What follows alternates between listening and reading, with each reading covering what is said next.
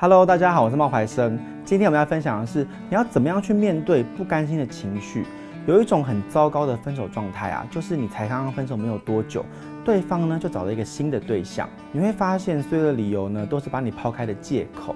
偏偏呢，你还没有走出来，你心中的情绪呢很复杂，惦记着过去的美好。明明知道呢，你再也回不去了。明明知道呢，已经变成了陌生人了，连朋友都不是了，你却还是有点不甘心。进而呢，你开始去思考，为什么对方已经离开我了，却把想念留给我一个人？甚至呢，你伤心难过，对方始终没有为了在一起而努力。你讨厌那一个太在乎对方的自己，可是又陷入一种疯狂的循环。你总在想自己哪里做得不够好，你才让对方有离开的念头。说穿了，不爱了，没感觉了，什么都可以是借口。既然对方已经有了新的对象，现在你也只能够检视这段关系到底哪里出了问题。但是你千万不要步入一个死胡同，你不用反复去思考到底自己做错什么，到底哪里需要改进。如果当时怎样怎样怎样，或许你就不会分手。停止吧，你完全没有做错什么，你也不必检讨。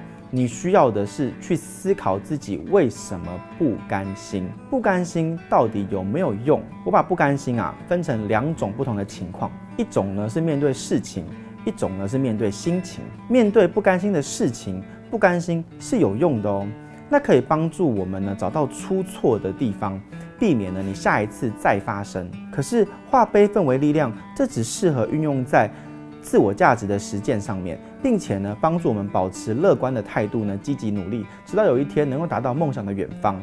可是你面对人际关系不甘心的心情，就失去了那一份魔力。毕竟决定权并不在一个人身上，它需要两个人的沟通和选择。你再不甘心，也没有办法强迫对方喜欢你，他并不会因此而改变他的心意。这有点像是你花钱买一张电影票。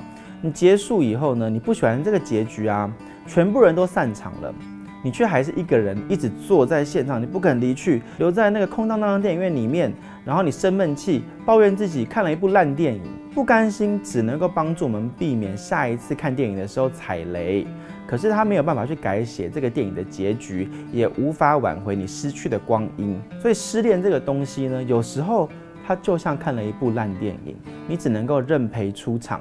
你与其沉溺抱怨，你还不如赶快去找下一部好看的电影。一直坐在电影院里面生气发牢骚，浪费的也是你自己最宝贵的时间。太过于钻牛角尖，可能会看不清楚其他的选择。当你已经明白面对人际关系的不甘心没有用，那么就更应该明白甘不甘心也没有那么重要了。老天可以实现每一个人的愿望。唯有感情这种东西，它是没办法勉强的。我们没有办法呢，去强迫对方呢接受你的情绪。因此呢，你钻牛角尖，你自怨自哀都没有用。既然没有用，那你也不用，也不应该把心情的高低起伏、快乐与否都寄托在对方的身上。那样子只会让你自己更难过。有一些人来到我们生命里面，他只是为了要替我们上一堂课，有缘无份。最重要的呢，就是你当中学到了什么。爱情它从来不是一昧的委屈自己还有牺牲，而是两个人互相吸引与付出。所以你要记得，当你不甘心的时候，那就像看了一部烂电影，你要赶快去找下一个。喜欢我的影片的话呢，你要记得按赞、订阅还有分享。如果有什么想要聊一聊的，也可以在下面留言给我。我是冒牌生，我们下次见，拜拜。